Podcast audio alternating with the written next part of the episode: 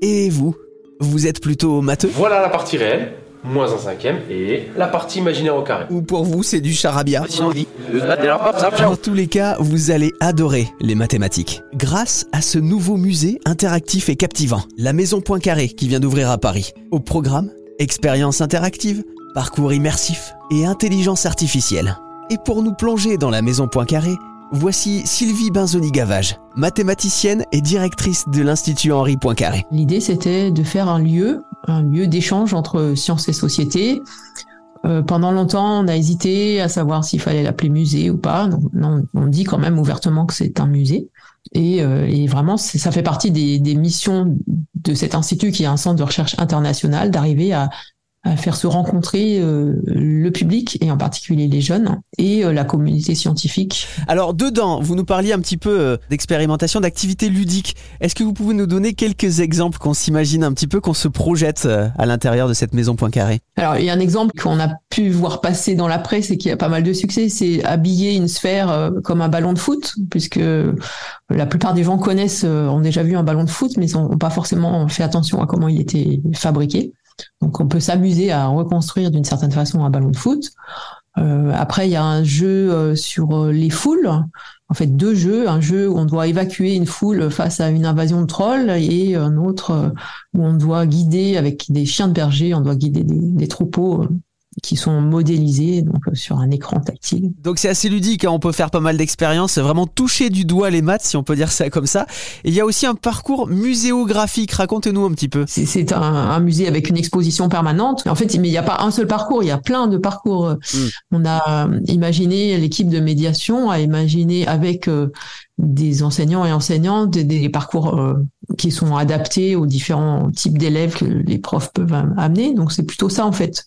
Donc c'est vraiment un musée engagé dans le partage hein, autour des mathématiques, mais dans l'inclusion aussi, hein, pour euh, favoriser euh, l'accès aux personnes en situation de handicap. Ah oui, on a tenu à ça. Donc les architectes, les scénographes aussi avaient déjà bien prévu l'accessibilité aux personnes à mobilité réduite, donc en fauteuil roulant en particulier. Pour ce qui est de l'accessibilité vraiment la muséographie, euh, on a tenu à ce que ça soit le plus possible accessible aux personnes euh, non voyantes euh, ou sourdes. Donc on a vraiment consacré euh, pas mal d'énergie, de temps et puis aussi de moyens à mettre des dispositifs en, en braille et en relief pour que les gens puissent découvrir quand même, y compris des choses qui sont visuelles. Par exemple, on a ce qui s'appelle un pendule double qui oscille de façon chaotique. Et pour que les personnes aveugles puissent s'imaginer ce que ça fait, on a mis un plateau en braille qui décrit un exemple de trajectoire. Et pour ce qui est des personnes sourdes, on a mis non seulement des sous-titres à toutes nos vidéos, mais aussi pour les personnes qui ne sont pas oralisantes, on a mis de la langue des signes, langue des signes française sur toutes les vidéos. Alors donc il y a sept verbes pour définir la maison Poincaré. Vous pouvez nous en parler? Alors ils ont émergé parce qu'en fait, euh, comme on a vraiment conçu ça de façon collective avec des groupes de travail et en fait un groupe de travail par espace, on a donc le verbe connecter. Ça fait partie de ceux qui ont été beaucoup discutés.